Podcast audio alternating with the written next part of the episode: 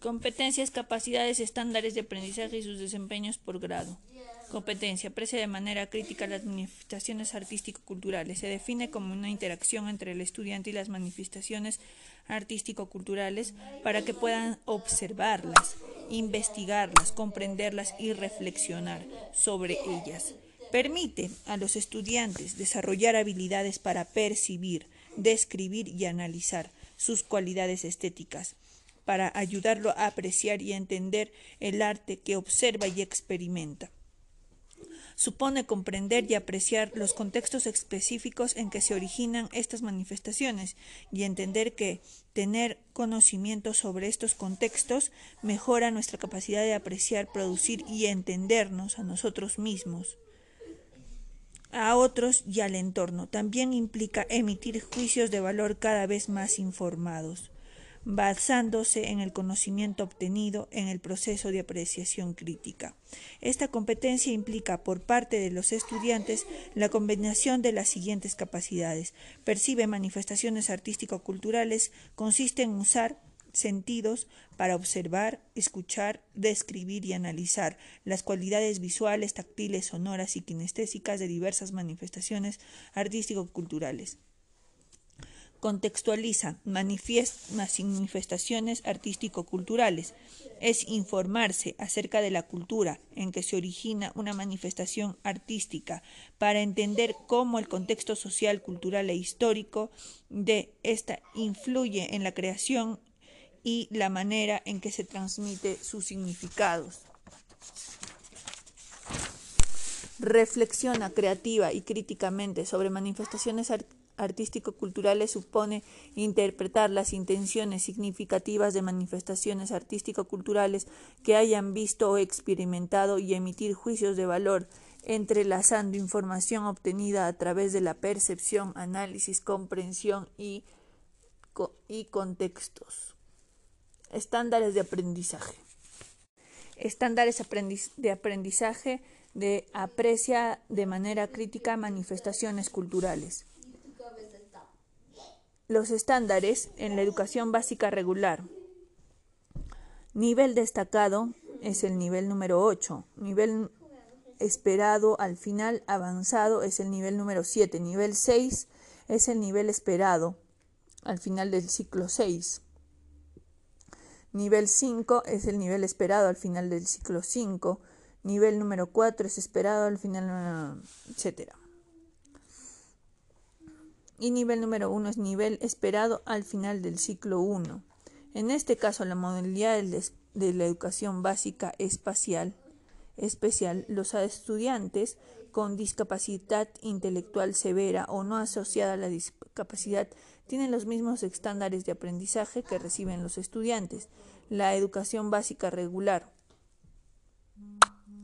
La, la institución la institución educativa y el Estado garantizan los medios, recursos y necesarios los medios, recursos y necesarios, así como las adaptaciones curriculares y organizativas que se requieren. Descripción. De los niveles del desarrollo de la competencia, descripción de los niveles de desarrollo de la competencia. Niveles de desarrollo. Nivel destacado. Aprecia de manera crítica manifestaciones artístico-culturales al interpretar los códigos, principios, elementos, lenguajes del arte, al participar vivencial y virtualmente de experiencias que amplíen sus parámetros valorativos y lo vinculen a diferentes a referentes culturales de su comunidad y de otros contextos. Investiga las interrelaciones entre las manifestaciones artístico-culturales y otros campos del conocimiento. Genera hipótesis sobre las repercusiones y el legado de la obra. Evalúa la pertinencia e interpreta las intenciones y significados de manifestaciones artístico-culturales y reconoce el impacto que un artista o un grupo de artistas puede tener sobre las creencias, valores y actitudes de un grupo de personas o una sociedad. Nivel 7. Nivel de desarrollo número nivel de desarrollo de la competencia número 7. la competencia es aprecia de manera crítica las manifestaciones culturales, artístico-culturales.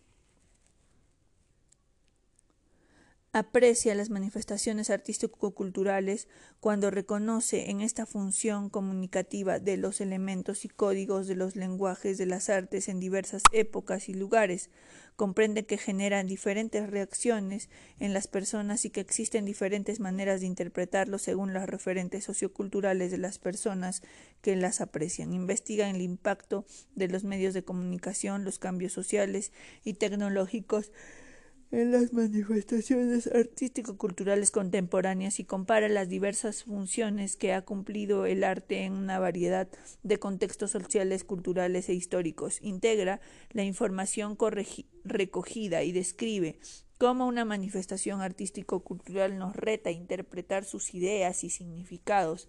Evalúa la eficacia de un uso de técnicas utilizadas en comparación con la intención de la obra de otros trabajos y artistas afines y hace comentarios sobre impactos que puede tener una manifestación sobre aquellos que observan e experimentan. Muy bien, los niveles de desarrollo son siete. El primer, el último nivel, este nivel tiene participante al nivel básico 1, competencia.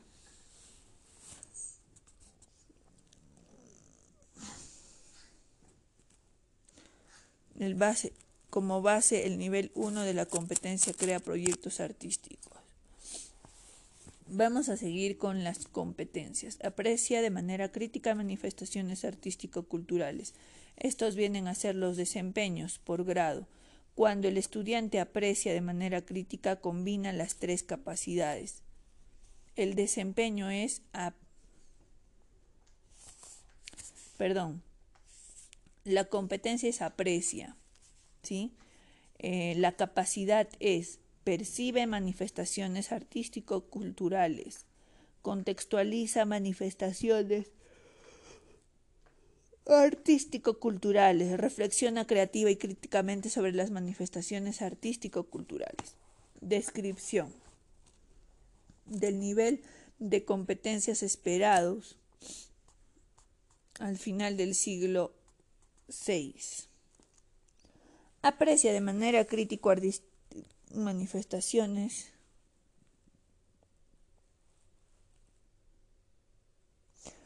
descripción del nivel de competencia esperado en el siglo en el ciclo 6.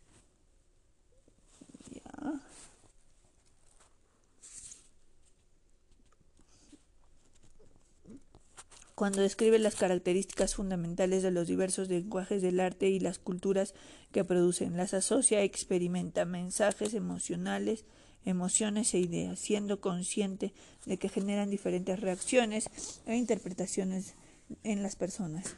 Investiga las creencias, cosmovisiones, tradiciones y función social de las manifestaciones artístico-culturales de diversos tiempos y lugares. Distingue las diferentes maneras en que se usa el arte para representar y reflejar la identidad de un grupo de personas.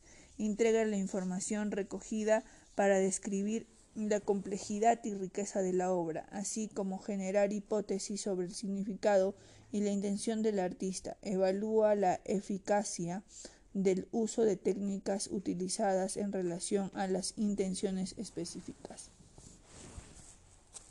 Desempeños del primer grado de secundaria. Cuando el, estudiante aprecia de manera crítica y se encuentra en un proceso hacia el nivel esperado del, siglo, del ciclo 6, realiza desempeños como los siguientes. Describe las cualidades estéticas de manifestaciones artístico-culturales. Ejemplo, textura del tejido, los contrastes de los colores de la pintura o el timbre del instrumento musical, asociándola a sus emociones, sensaciones e ideas propias, reconociendo que pueden generar diferentes reacciones en otras personas. Desempeño 2 obtiene información sobre contextos en que producen o presentan las manifestaciones artístico-culturales y las y los asocia a las cualidades estéticas que observa. Genera, o, hipótesis sobre los posibles significados e intenciones a partir de la información y las relaciones que estableció entre las manifestaciones artístico-culturales y los contextos en los que se producen o presentan. Genera hipótesis sobre los posibles significados e intenciones a partir de la información y las relaciones que estableció entre las manifestaciones artístico-culturales y los contextos en los que se producen o presentan. Describe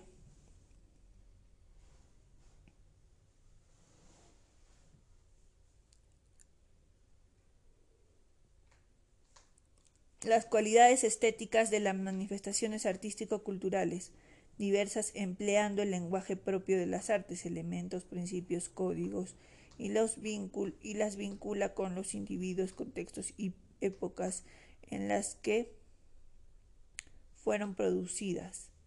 Ejemplo, el estudiante describe los símbolos de que le aparecen en un manto.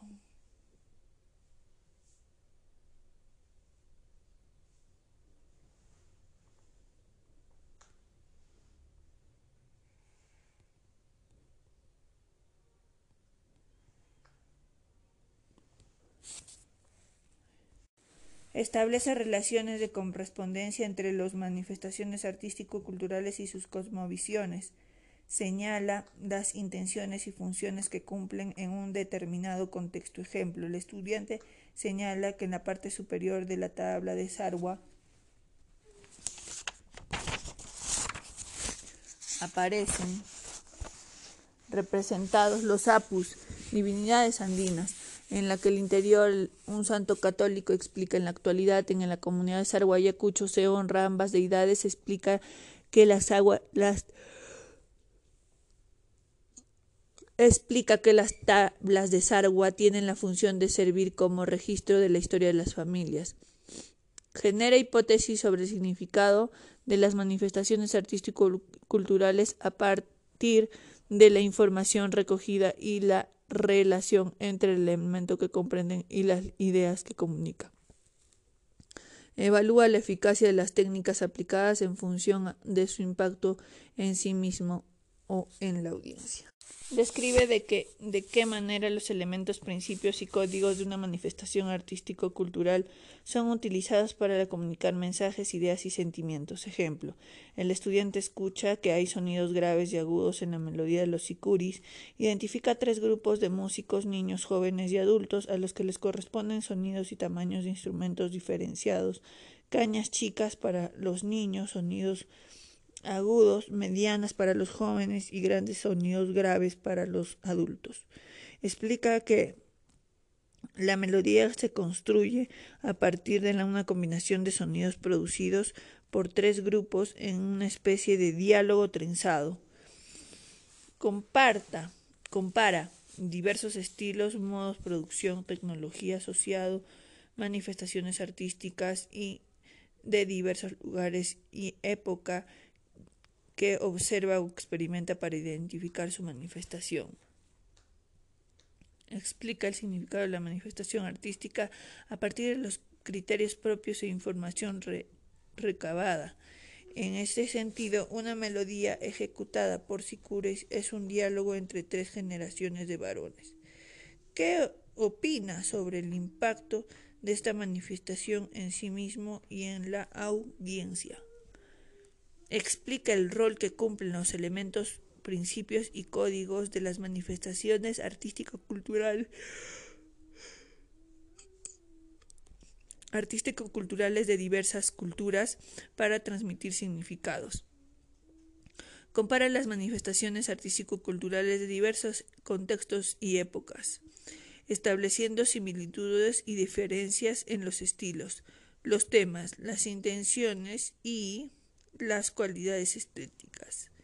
Opina sobre la contribución de las artes y los artistas a la sociedad. Ejemplo, el estudiante establece comparaciones entre los danzantes callejeros de periodos históricos o culturas diversas.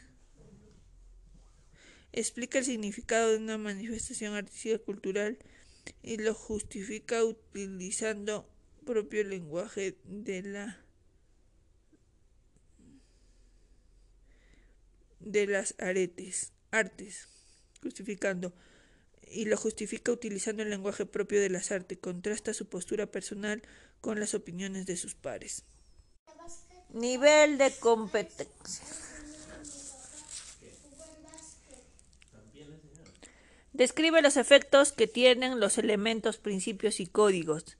Describe los efectos que tienen los elementos, principios y códigos asociados a cada lenguaje artístico sobre la audiencia. Ejemplo, los estudiantes observan una serie de fichis de bullying y analizan cómo se usan los principios de contraste, colores, texturas, conociendo las peculiaridades del mensaje.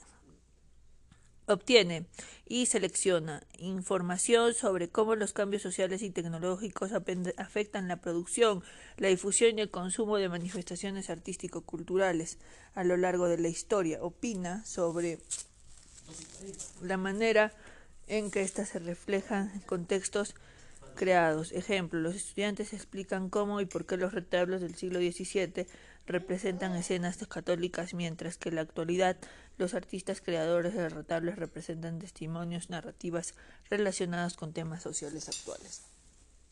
Emite un juicio de valor utilizando argumentos sobre la efectividad de la manifestación artística cultural de acuerdo con la influencia o impacto tener, tener sobre público. Explica o impacto que puede tener sobre el público. Explica las intenciones del artista basándose en los elementos, los principios y los contextos que fue creada su obra. Competencia. Crea proyectos desde lenguajes artísticos. Crea proyectos desde los lenguajes artísticos. El estudiante usa los diversos lenguajes artísticos, artes visuales, música, danza, teatro, artes interdisciplinarias y otros, para expresar o comunicar mensajes, ideas y sentimientos pone en práctica habilidades imaginativas, creativas y reflexivas para generar ideas, planificar, concretar propuestas y evaluarlas de manera continua, para lo cual hace uso de recursos y conocimientos que ha desarrollado en su interacción con el entorno con manifestaciones artístico-culturales diversas y los diversos lenguajes artísticos. Experimenta, investiga y aplica diferentes materiales técnicas, elementos del arte con una intención específica. Experimenta, investiga y aplica los diferentes materiales y técnicas, elementos del arte con una intención específica. Asimismo, reflexiona sus procesos y creaciones, los comunica a otros con el fin de conseguir seguir desarrollando sus capacidades críticas y creativas. Esta competencia implica la combinación de las siguientes capacidades. Explora y experimenta los lenguajes artísticos.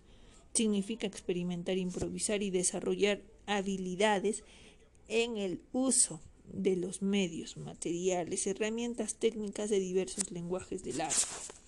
Aplica supone generar ideas, investigar, tomar decisiones y poner en práctica sus conocimientos para elaborar un proyecto artístico individual o colaborativo en relación a una intención específica.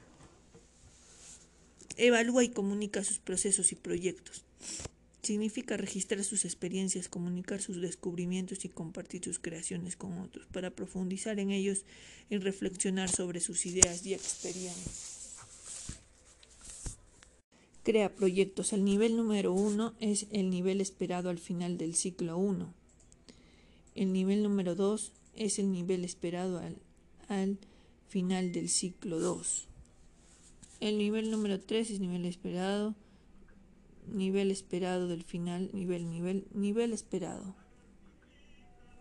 Nivel de desarrollo de, para el ciclo 7. Crea proyectos que integran las artes o disciplinas para encontrar la manera más efectiva de desarrollar sus ideas y demuestra desarrollo de un estilo personal, selecciona y combina elementos y códigos de diversos lenguajes de arte con el fin de potenciar sus recursos comunicativos y expresivos. Investiga, muestra y muestra creciente dominio para al usar medios y materiales, herramientas, técnicas y procedimientos artísticos tradicionales contemporáneos, genera ideas innovadoras y concretiza producción de producciones creativas interdisciplinarias que proponen soluciones transformadoras para problemas culturales, sociales y ambientales. Durante el proceso de creación innova y toma riesgos para comunicar sus ideas, de manera eficaz, considerando diferentes perspectivas y contextos. Mantiene un registro de cómo se han formado y desarrollado sus ideas y cómo han elegido y aplicado medios materiales y técnicas para lograr sus intenciones. Presenta sus proyectos usando estrategias de circulación y articulando a distintos actores de su comunidad. Crea.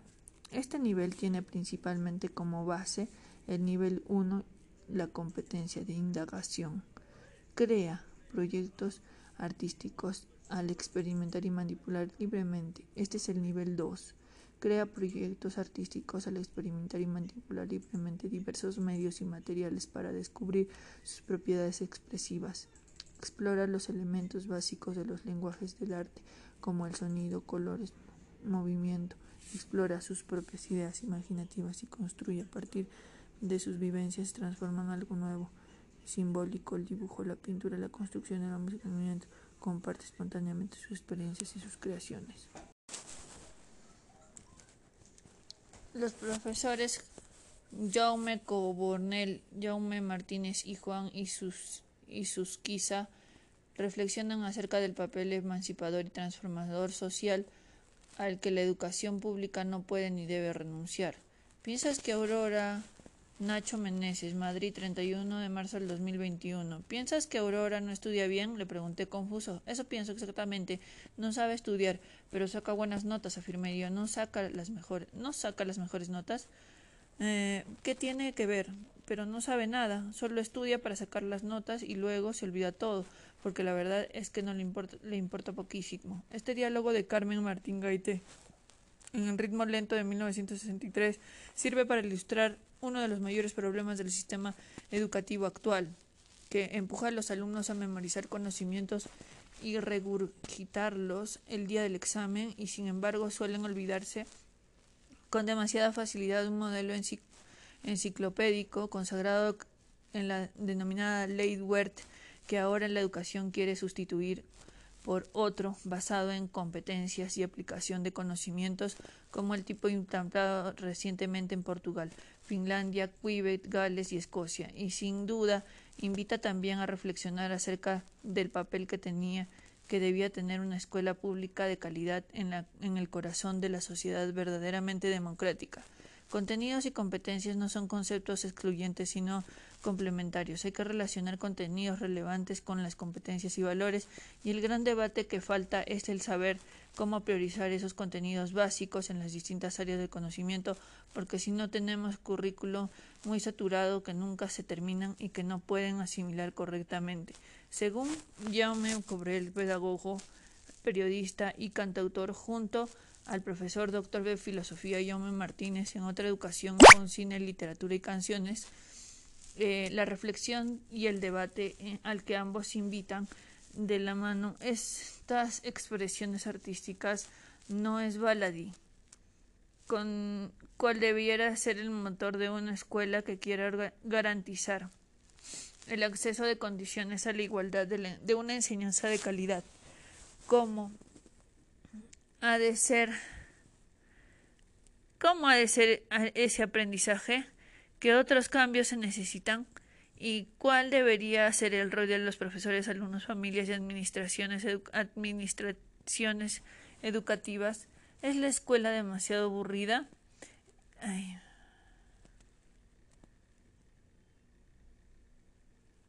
El problema es solo que lo que es, es, no es solo que lo sea, que reconoce Carbonell, lo es a menudo sino que muchos de los saberes que se transmiten son poco relevantes para comprender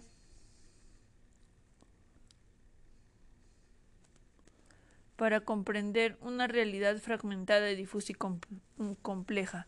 Razón y emoción son inherentes al aprendizaje motivador y duradero.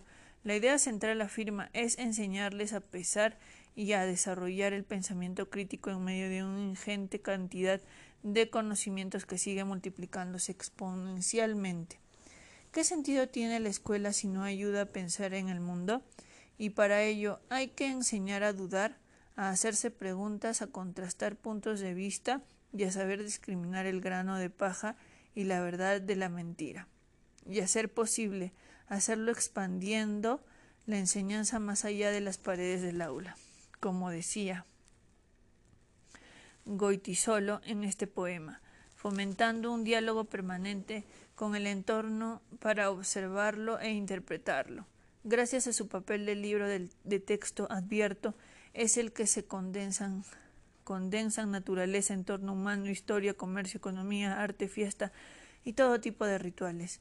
Los medios mm, de comunicación deberían estar más presentes en las escuelas, como herramientas para realizar, para analizar la realidad del mundo, mirar un mismo hecho desde distintos puntos de vista y saber qué se dice y qué se oculta, explica Warren, que es un que en su libro reivindica la importancia de las referencias musicales, cinematográficas y literarias para enriquecer la mirada del profesorado, establecer conexiones entre distintos saberes y crecer intelectual y humanamente, así como para aproximarse a cualquier aspecto de la realidad, ya sea injusticia, el, el progreso científico, la discriminación, la diversidad o el poder.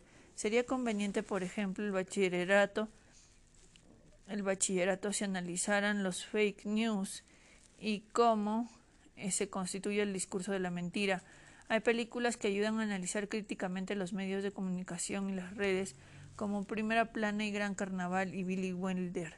En la música hay también muestras de, de contestación y una educación absurda que impide el desarrollo de pensamiento con Another Brick the Wall o de Pink Floyd, en la que el coro de los niños responde no necesitamos ninguna educación, no necesitamos ningún control del pensamiento, no más sarcasmos oscuros en el aula. La importancia de la conversación. Lo que pasa es que la escuela es el reflejo de lo que sucede en la realidad. Y un ejemplo rápido de encontramos en la lectura que en España no se lee casi nada y eso se percibe en la escuela.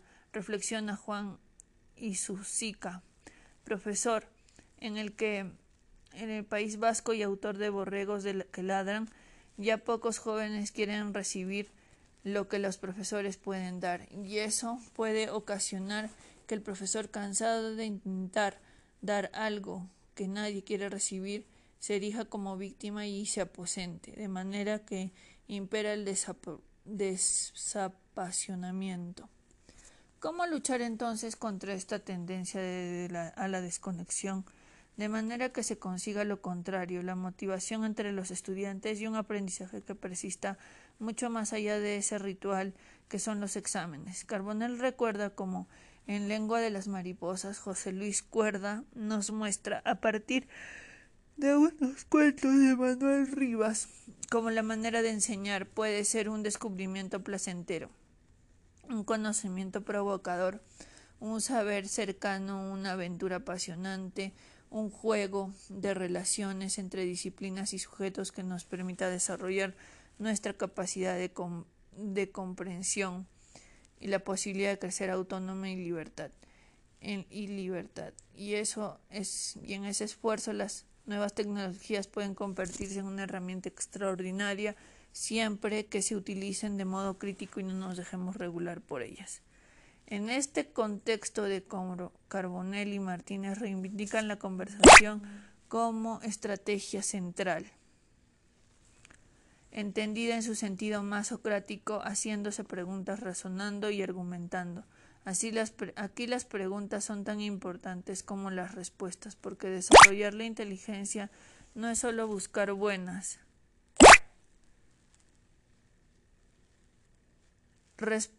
buenas respuestas, sino plantearse las preguntas y, eh, y las hipótesis adecuadas igual de relevante para practicar la resolución de problemas, para plantear cuestiones sociales, científicas y filosóficas, y que, que a su vez hace cada vez más necesaria la interrelación entre los diversos saberes, la propia experiencia del alumnado y del contexto y los contenidos.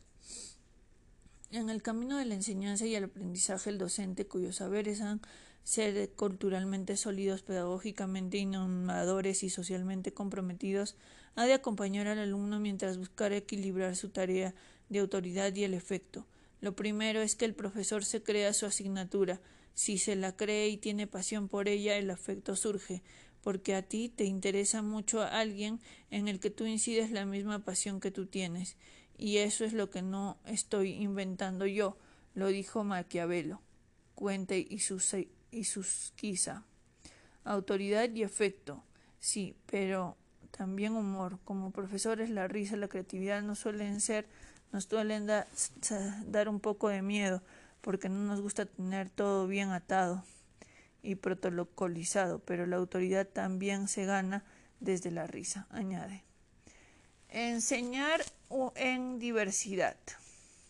La escuela pública al garantizar el derecho de la educación en condiciones de igualdad y de calidad para todos, juega un papel fundamental en el ejercicio de la ciudadanía democrática, la emancipación social e idealmente aspira, si bien no lo consigna en todos los casos de la misma manera, a atender de forma inclusiva al alumnado en toda la diversidad, sin aceptar situaciones de privilegio o inclusión o exclusión.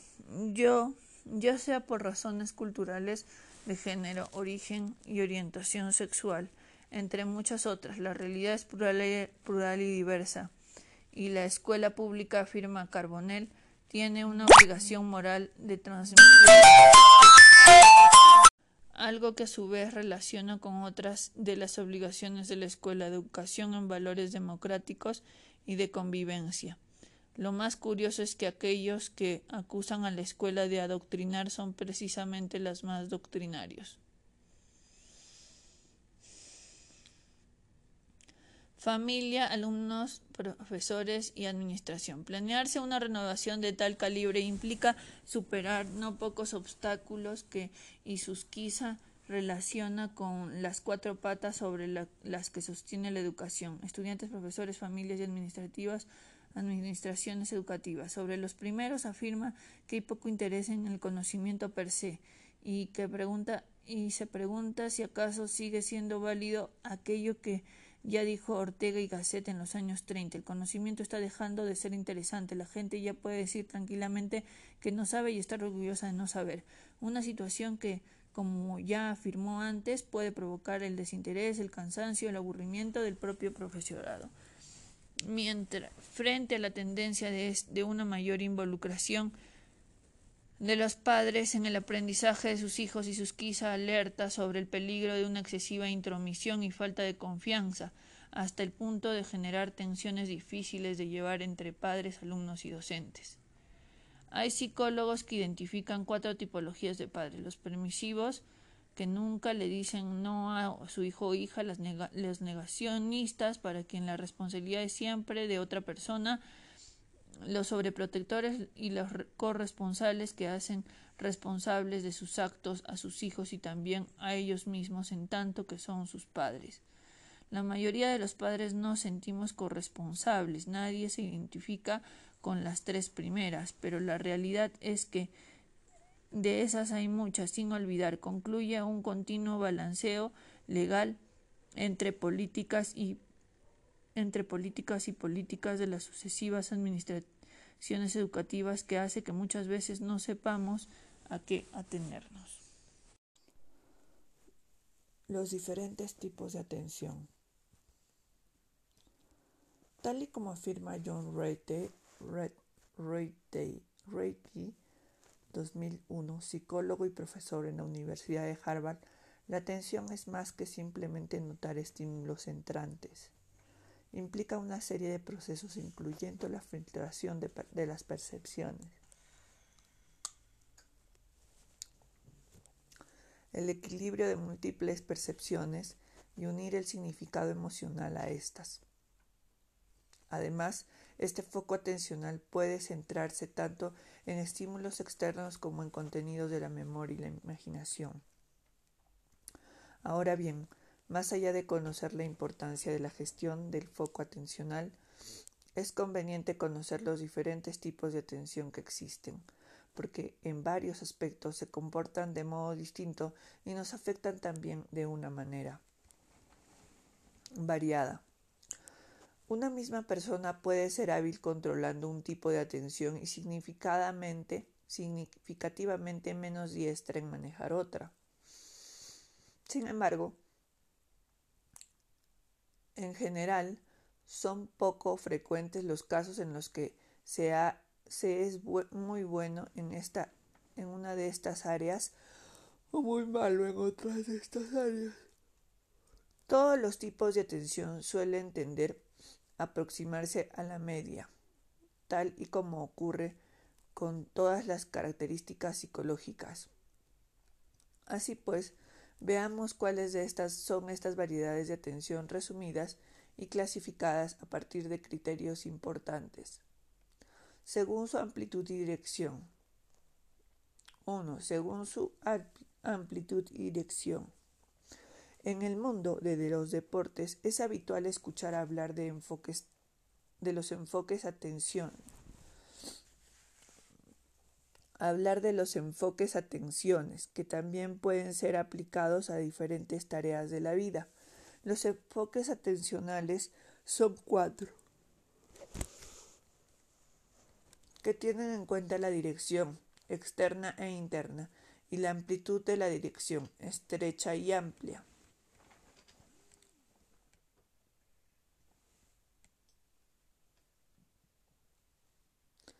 En cuanto a la dirección de la atención, la atención externa hace diferencia a cuánto individuo se centra en cuestiones ajenas a él, a a lo que ocurre a su alrededor. En cambio, la atención interna se refiere a cuando una persona presta atención a sus eventos internos, a lo que ocurre dentro de él. En cuanto a la amplitud de la atención, la atención amplia se relaciona con un mayor número de estímulos mientras que la atención reducida permitirá una mayor concentración. La dirección y la amplitud de la atención se combinan creando diferentes tipos de atención que son los siguientes.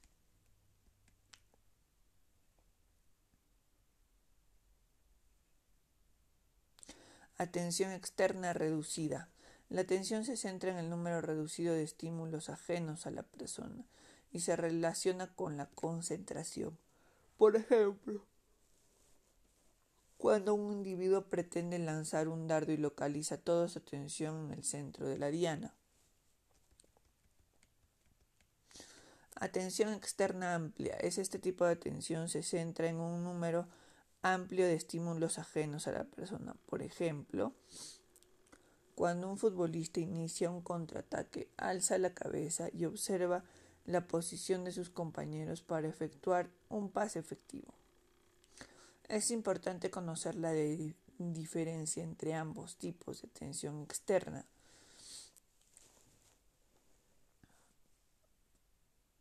para poder maximizar el, el rendimiento deportivo, puesto que si un deportista no es consciente de esta diferencia e inicia un contraataque centrando la atención en el balón y el regate, eh,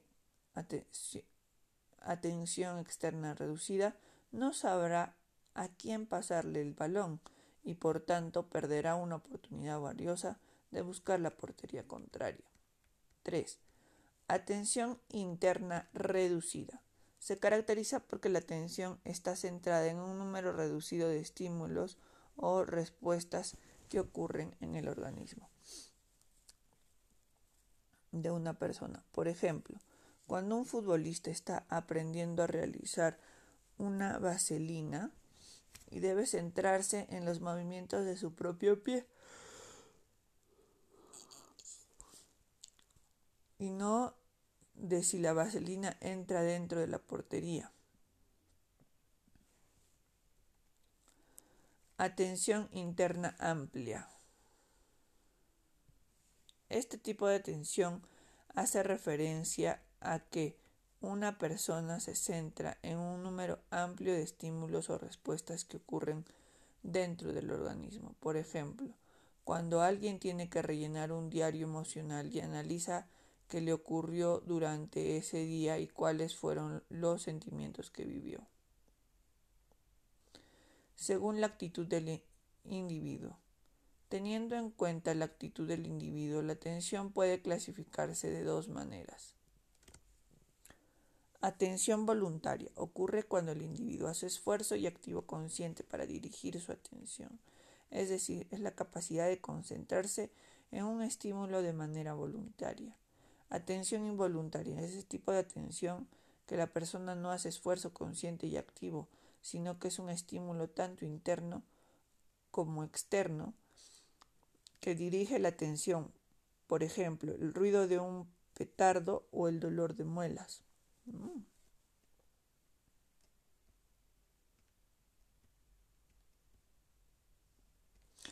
Entonces tenemos, dice, según la amplitud y la dirección, tenemos primero atención externa reducida, que se trata de cuando una persona quiere lanzar un dardo a una diana atención externa reducida es cuando se, se, va a concentrar en hacer una sola cosa, ¿no? Externa, como por ejemplo tener la puntería necesaria para que caiga el dardo en la diana. Y la atención externa amplia es cuando por ejemplo, un deportista de fútbol se concentra en la posición también de sus compañeros para poderles pasar el balón y meter un gol. Si él se concentrara solamente en el balón, no podría eh, crear la estrategia para poder eh, efectuar el gol, ¿no? La portería contraria. La tensión interna reducida es cuando una persona está o un deportista, por ejemplo, está aprendiendo a hacer un movimiento, ¿no? Y debe centrarse en los movimientos de su propio ser, ¿no? Eh, y no si le sale bien o si le sale mal, sino concentrarse en sus movimientos para que es como la práctica, yo me imagino. Como la práctica, la interna reducida. La interna reducida es como la motriz que tienes que repetir, ¿no? Movimientos repetitivos. Interna reducida. Y la atención interna amplia. La atención interna amplia es cuando alguien tiene que rellenar un diario emocional, analiza qué le ocurrió durante ese día y cuáles fueron los sentimientos que vivió. La atención interna amplia es cuando una persona analiza. Va a ser como una especie de resumen de su día. Bueno, según la actitud del, del individuo hay otro, ¿no? Dice, por ejemplo, la atención voluntaria es cuando el individuo se obliga a atender y prestar atención a algo, a un estímulo de manera voluntaria, ¿no? a concentrarse en algo de manera voluntaria. Y atención involuntaria es cuando uno se concentra en algún estímulo eh, de manera involuntaria, por ejemplo, un dolor de muela o el sonido de una bomba, de un cohete o de una bomba. Bien, seguimos. Según las manifestaciones motoras y fisiológicas.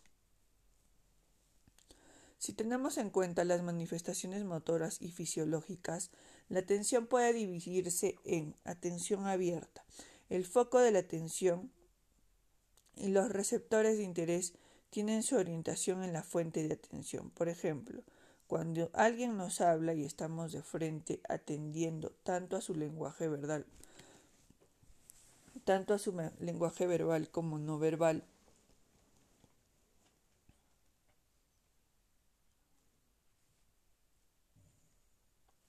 Los receptores tienen interés, los receptores de interés tienen su orientación a la fuente de atención. Por ejemplo, cuando alguien nos habla y estamos atentos a sus gestos, a su lenguaje corporal y verbal. Atención encubierta. En este modo de atención, el foco atencional y los receptores sensoriales se disocian. Por ejemplo, cuando parece que estamos prestando atención a la televisión y en realidad estamos escuchando a nuestra pareja hablar por teléfono. Mm, encubierta.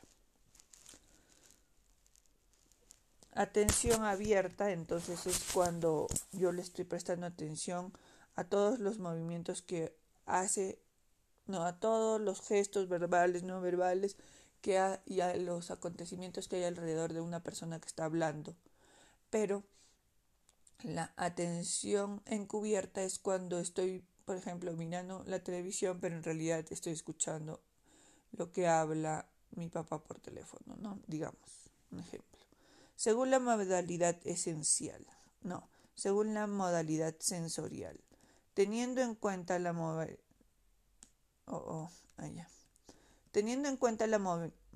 modalidad sensorial, la atención puede ser dos tipos también.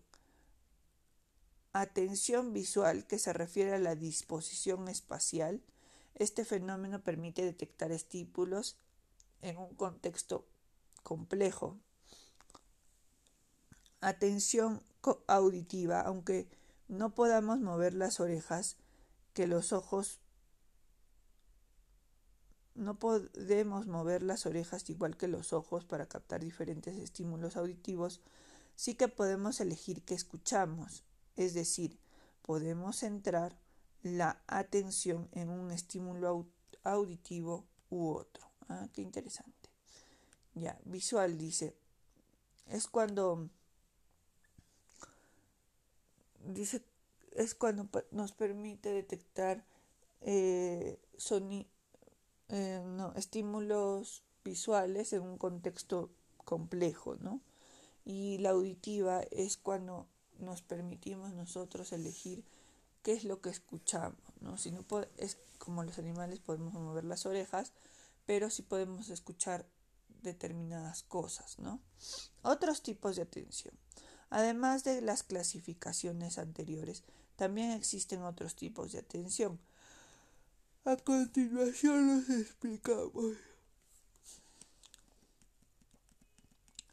Atención selectiva. También recibe el nombre de atención focalizada.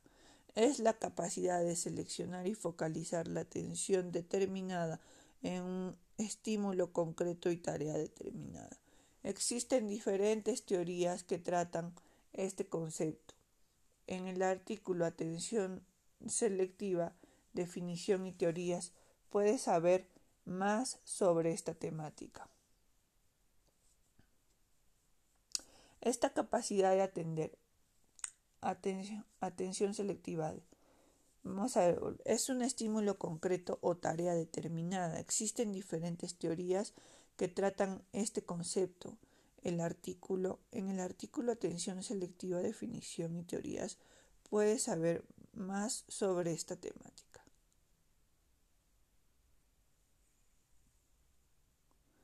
Atención dividida.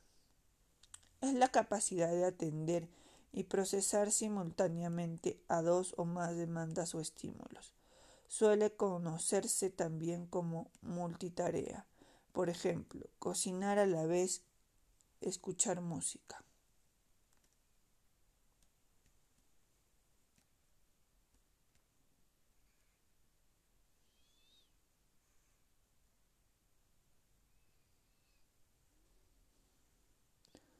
Existen diferentes teorías que tratan este complejo, dice, en un estímulo completo o tarea determinada. Mm, ¿Ya? Y en cambio la atención dividida es cuando le prestas atención, por ejemplo, a cocinar y escuchar música. Atención alterada es la capacidad de cambiar el foco de atención a un de un estímulo a otro, por ejemplo, leer una receta y preparar la comida. Mm. Ya. Atención escuché esa alternada. Alter, aunque sí, sí, sí, la, creo que la domino. Sostenida refiere a cuando tenemos que utilizar la atención durante un largo periodo de tiempo, por ejemplo, a jugar un videojuego. Concentración es la que es la concentración es la atención externa reducida. Es una capacidad que tiene una persona de centralizar su atención de forma mantenida y constante y sus aplicaciones son muchas. Puedes conocerlas en el artículo La importancia de la concentración y la focalización del deporte en el deporte. Descubre los cinco tipos de creatividad. Todas las personas somos creativas, pero de distintas maneras y grados, dice Jeff D. Kraft. Si quieres ser un genio creativo, debes ejercitar tu capacidad inventiva en cinco distintos niveles. ¿Todas las personas son creativas? Seguro que lo son, pero de muy diferentes formas y en diversos grados. Hay una gran diferencia entre la canción popular que escribiste para tu novia de la universidad y la sinfonía de Beethoven. Nuestro anhelo democrático de hacer de que todos sean iguales nos ha llevado a ser un poco distinguible la grandeza creativa del acto de la expresión personal.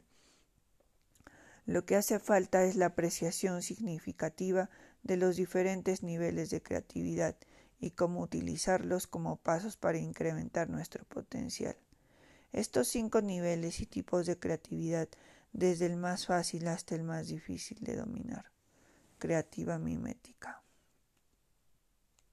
La mímesis es un término que ha llegado a nosotros desde los antiguos griegos, que significa imitar o remedar. Esta es la forma más rudimentaria de la creatividad. Varios animales, desde los cuervos de Nueva Caledonia hasta los orangutanes, tienen la capacidad de crear herramientas y simplemente observar a otras criaturas. Si podemos juntos a una madre, a una madre y a su hijo, queda manifiesto que hacemos lo mismo. Es la base de procesos de aprendizaje. Una forma a menudo pasada por alto de la creatividad es simplemente tomar una idea de un área o disciplina y aplicarla a otra. Por ejemplo, un médico de clínica Mayo que busque mejorar la experiencia del paciente podría hacer una visita al Hotel Ritz-Carlton que es conocido por su servicio al cliente. El fallecido cofundador y presidente ejecutivo del Apple, Steve Jobs, del Apple, Steve Jobs consideraba esta capacidad de moverse a través de los límites para adaptar las ideas como la clave para la creatividad. La creatividad es simplemente conectar cosas.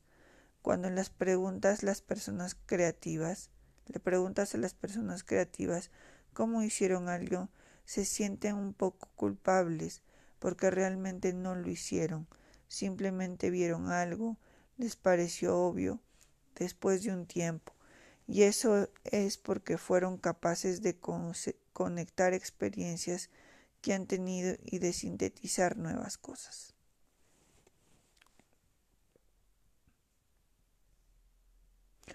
Creatividad bisociativa.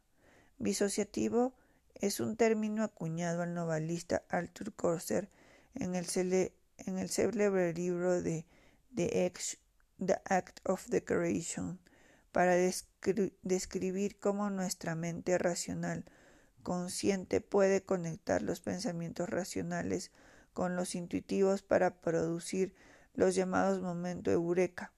En la, tradición zen, ese acto de la comunión se llama satori, es decir, iluminación repentina. La creatividad biosociativa se produce cuando una idea familiar es conectada con una idea poco familiar para producir un híbrido innovador. Aunque a menudo la conexión de las ideas se realiza a través de medios más contemplativos, puede ser estimulada mediante el bombardeo de la mente con un aluvión de pensamientos al azar para ver cuáles logran permanecer. La descripción general de este tipo de actividad es llamada lluvia de ideas. Por ejemplo, en 1994, mientras salían de una experiencia cercana a la bancarrota y mientras trabajaba en Toy Story, cuatro de los directores originales de Pixar almorzaron en un restaurante e hicieron una lluvia de ideas sobre la película que querían hacer, con base de conceptos de cada uno. A partir de esta reunión informal surgieron bichos monsters buscando a Nemo, Wally y esos advenedizos de Hollywood. Cambiaron la historia del cine y con una tarde de arrojar ideas al aire.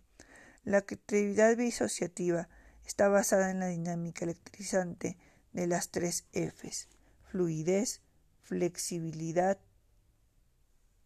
y flujo. Fluidez es más productivo tener muchas ideas sin pulir que pocas buenas. Ideas porque este entre mayor sea la diversidad de ideas es mayor el rango de posibles soluciones. Flexibilidad.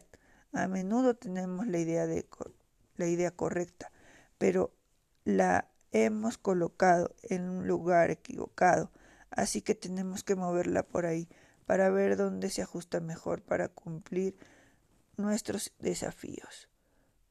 Flujo. No somos creativos bajo expresión. Tenemos que estar tanto estimulados como relajados para extraer la energía necesaria para crear. Las diversas se vuelcan sin problemas cuando comenzamos a disfrutarlo. Creatividad analógica. Los grandes innovadores desde Arquímedes en la mañana hasta Einstein montando su ascensor de la relatividad han utilizado analogías para resolver problemas complejos. Nosotros usamos analogías para transferir información que creemos que entendemos en el dominio, la fuente para ayudar a resolver un problema en una zona desconocida, el objeto. Por ejemplo, el diseño de la aspiradora permaneció en gran medida sin cambios durante casi un siglo, cuando el inventor James Dyson utilizó una analogía diferente, los ciclones para separar las partículas a través de la fuerza giratoria de una centrifugadora. Las analogías pueden ser utilizadas para alternar el pensamiento habitual con el fin de dar paso a nuevas ideas. De la misma forma en que una analogía nos ayuda a dar sentido a nuestras experiencias, al asimilar que no sabemos dentro de lo que sí sabemos, el proceso también funciona a la inversa. Es decir, podemos tomar algo que creemos que conocemos y utilizamos la analogía para hacerlo desconocido. Los artistas le llaman desfamiliarización. Desfamiliarización. Albert Camus con frecuencia narraba sus historias desde el punto de vista de una mosca. Considera cómo sería tu proceso de elaboración de estrategias si fuera hecho desde el punto de vista de tus hijos en lugar de tus acciones y clientes. Creatividad narrativa. ¿Alguna vez has escuchado a un niño que intenta contar correctamente una historia? ¿O tal vez tienes un amigo cercano que siempre arruina el final de un buen chiste? Ambos son ejemplos de lo difícil que es contar una historia de manera coherente, significativa y convincente. Las historias son una compleja mezcla de personajes, acciones, tramas, descripciones y gramática. Pero lo, más importante es que tienen una voz narrativa, nuestra voz, auténtica y personificada. Con esto contamos la historia puede energizar la anécdota más trivial o pagar, apagar la historia más emocionante y cautivadora. La narrativa es una historia comunicada en secuencia. Se trata de cómo es contada la historia. La historia puede ser fácilmente deconstruidas y reconstruidas para hacer diferentes versiones y nuevos brebajes. Por ejemplo, muchos estadounidenses bebieron por primera vez la cerveza Don X en la década de 1970 durante sus años universitarios, mientras estaban de vacaciones de invierno en California o México. No era exactamente una marca premium. Luego de la cervecería Cautemoc Moctezuma, eh, que había estado en el negocio desde 1900, cambió la historia del producto con la compañía de publicidad acerca el hombre más interesante del mundo.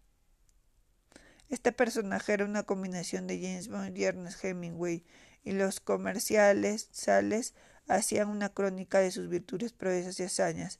Al cambiar la narrativa 2X experimentó un crecimiento explosivo en el mercado en reducción.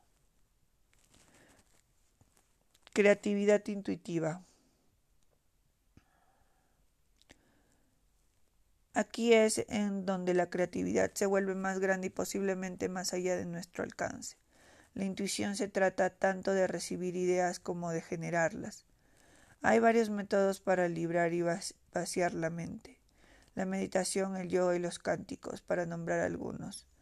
La idea básica de distraer y relajar la mente para crear un estado de conciencia fluido, donde las ideas lleguen fácilmente, normalmente los discípulos son instruidos por gurús reconocidos y a menudo les toma años de dominar estas, dominar estas técnicas.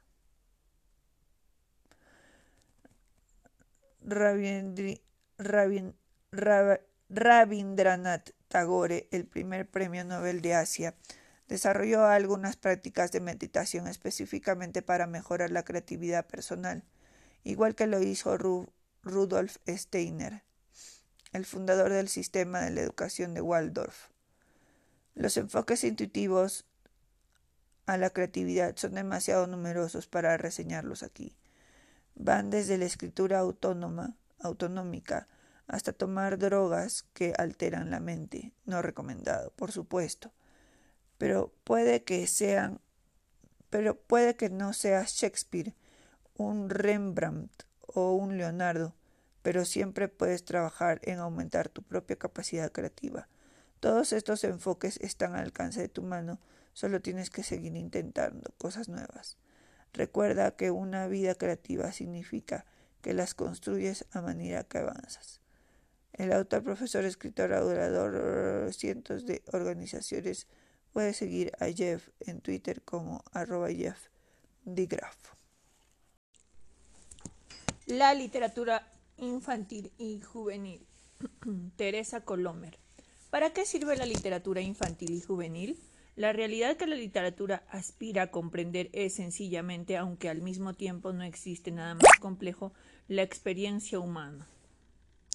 Todas las culturas han utilizado el lenguaje y la imagen para contar historias y producir arte. Las sociedades actuales producen una gran cantidad de libros y ficciones audiovisuales dirigidos a la infancia.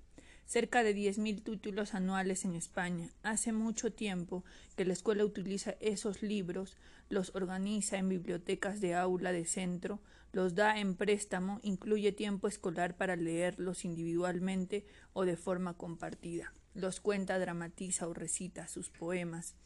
La primera pregunta que hay que hacerse es ¿por qué se hace todo esto? ¿Qué importancia tienen que los niños tengan acceso a la literatura y a la ilustración? Buenas noches, luna, buenas noches, vaquita que salta sobre la luna, buenas noches, lamparita, buenas noches, globo rojo. La niña del libro se despide ritualmente de todos los elementos de su habitación y entra en un sueño. Un libro clásico, Buenas noches, luna, de Margaret Weiss, Barcelona Corimbo, que supone casi un conjuro para entrar en el sueño, de una forma parecida al sortilegio tradicional de Sana.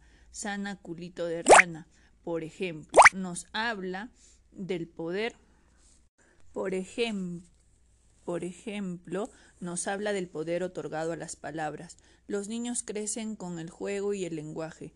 yo era, había una vez, a través de ambos inicios se sitúan en un espacio intermedio entre la individualidad y el mundo, creando un efecto de distancia que les permite pensar sobre la realidad y asimilarla. Juego y lenguaje, juego y literatura van siempre íntimamente unidos. El juego y la literatura muestran la existencia de convenciones regladas por las que se rige nuestra percepción del mundo y nuestra conducta en él. Al invertirlas por medio de la palabra, por el mar corren las liebres o el crear mundos alternativos, casas de chocolate, palacios de cristal, etc., se imaginan formas regladas desconocidas y se fijan las reglas para por contraste, o se comprueba que es posible dilatar los rasgos y fenómenos, a veces exagerándolos a través de los de hipérboles. Era tan alto como la luna, a veces ampliando las capacidades humanas, podía hablar con los animales, podía hacerse invisible. Al jugar, los niños señalan las fronteras y crean rituales que marcan en un, un espacio distinto al de la realidad, de modo que se pueden entender las convenciones que aíslan el mundo imaginado en la narración verbal. Érase que se eran, fingen voces mientras juegan, la terrible del monstruo que les persigue, la maternal al dirigirse a sus la terrible del monstruo que les persigue, la maternal al dirigirse a sus muñecos, y por tanto están preparados para hallar una mezcla de voces de narrador y personajes que encuentren en los cuentos. Anuncian esto era. De manera que el uso de metáforas no les ofrecerá mayor dificultad. Descubren que el discurso puede encerrarse o negarse a sí mismo. ¿Quieres que te ¿Quieres que te cuente un cuento de María Salamiento? Yo no digo no que. Yo no digo no no, yo no digo que. Yo no digo que. Así que ahí están la paradoja y la metaficción.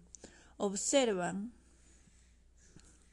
que se sienten hábiles resolviendo el desafío intelectual, que se suponen las adivinanzas o los misterios, toman conciencia de las palabras y el sentido que presentan múltiples discrepancias y les encantará explorarlas en los juegos de palabras, sin sentidos y chistes, o bien advierten que el lenguaje encierra significados no literales, así que determinadas formulaciones como los refranes incluso aún no los entiendan les hacen notar que hay que hay que explorar por debajo del significado aparente de los textos. La literatura ayuda a los niños a descubrir que existen palabras para describir el exterior, para nombrar lo que ocurre en el interior y para hablar sobre el lenguaje mismo. También notan que toda esta actividad lingüística produce un placer estético que les inicia en el gusto por los ritmos y las cadencias que se asocian con la respiración y el latido del corazón, por las repeticiones alternadas, las aliteraciones y el juego de repetición y variación que se halla también en el sonido y la música, por la creación de intensas percepciones visuales, táctiles y a través de las palabras. Cuando ya pueden entender una narración, experimentan un tipo específico de comunicación. La narración organiza un mundo completo que hay que imaginar solo a través de palabras y o con el apoyo de ilustraciones. A diferencia de la interacción habitual con el entorno, aquí se hallan ante un monólogo prolongado en que las frases se encadenan construyendo una coherencia autónoma. Lo que en la vida real son acciones simultáneas y fluye el fluir del tiempo. En la narración son episodios que se fijan, se simplifican y se ordenan en un inicio, un desarrollo casual y una conclusión. Durante el proceso se enlazan voces que exigen ser distinguidas. Se, seducen, se suceden acciones que necesitan ser relacionadas unas con otras. Se muestran conductas y emociones que pueden ser contempladas y meditadas con calma.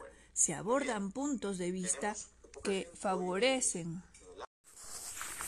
Vamos a leer el libro Dioses de la lluvia de Alfonsina Ward Barrio Nuevo. El cuento o la historia se llama El Inca Huancané. Los ojos del cacique Huanca, que por fidelidad cambió sus valles por las punas del lago, debieron llenarse de luz cuando caminó por sus orillas, bordeando Viljechico. A sus pies, en los senderos curvos, el Titicaca, recostado como un enorme pez de plata, de escamas rizadas por el viento. El cielo de azules, de, de azules densos y las laderas verdes florecidas de Maicha, con sus botones de oro. Al fondo los montes de tierra roja, fértil, con sus riachuelos de agua dulce, y en las alturas las chulpas de Comina, y en las alturas las chulpas de Conima, con la muerte rendida en sus entrañas de piedra. Más allá, detrás del cerro, en los anillos de una culebra de nieblas azules, mojo en un paraje delicioso. Tupac Inca señor del Tahuantinsuyo, le pidió que fuera a poblar a sus gentes estas regiones que sólo al verlas comenzó a amar. Ahí nacerían sus hijos y sus nietos, y copiarían en su alma su residumbre, su fuerza y también su dulzura. Al partir del Cusco, el Hijo del Sol hizo más suave su voluntario destierro, llamándole hermano a pesar de que era un solo humilde hijo de la tierra. No irás como vasallo, sino como señor, y aquí te entrego el yautu y el cetro, emblemas de nuestra realeza. La misión que te espera es brava, porque estas regiones son invadidas a menudo por los feroces chiriguayos. Tú sabrás contenerlos. El cacique y su pueblo partieron hacia el país de los dioses de la lluvia. Les rindieron homenaje en Taraco y siguieron adentrándose en su territorio. En las quebradas de Carani los tambores de la guerra los sorprendieron y los chiriguanos diezmaron sus filas en horrenda carnicería.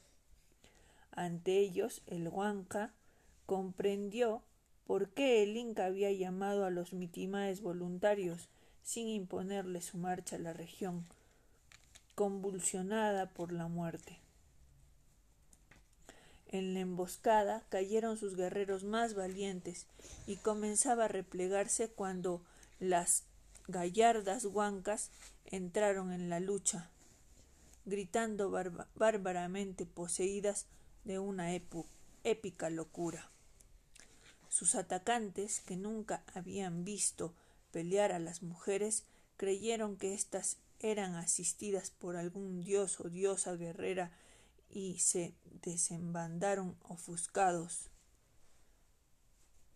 Victoriosos los huancas, fundaron en el mismo campo de batalla su ciudad, Huancané, y desde allí su cacique gobernó con bondad y cordura esa región del Titicaca.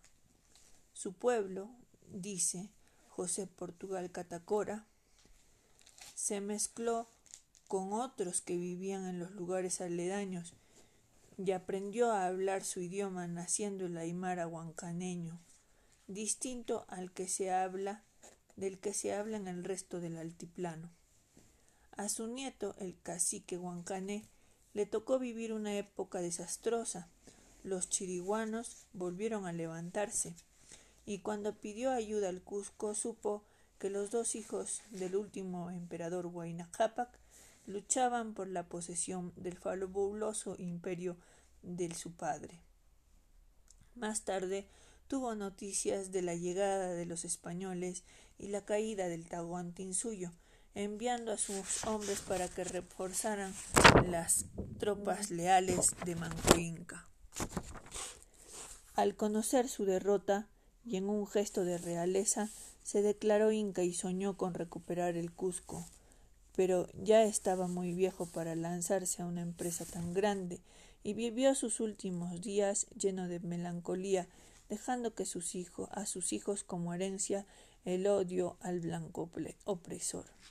Emilio Romero manifiesta que los huancaneños fueron los indios más esquilmados del virreinato y los más sujetos a la servidumbre. De esta provincia se llevaba mitimayos, mitimayos a las minas de Carabaya y a veces hasta Potosí. Sin embargo, jamás perdieron su gallardía, pues hasta hace poco el nombre de huancaneño alzado Matacura era sinónimo de fiereza, valentía y libertad. Aún se recuenta a su viril participación al lado de Gamarra contra Santa Cruz en la Revolución de Castilla, ganando el título de Batallón Glorioso de Huancané, y en la guerra con Chile, donde se desempeñó heroicamente. Y aquí bueno, nos regala una foto de un cuyagua. Un cuyagua, los que bailan cuyagua, ¿ves? Con su con, con su puchca. Y dice acá, Huancaneña, Cuyaguada. Fotos Juan Bravo y Alfonsina Barrio Nuevo. Huancaneña, Cuyaguada. Gracias. Esa ha sido la lectura del día de hoy. Podemos deducir que esta está ubicada, la Cuyaguada está ubicada en Huancané.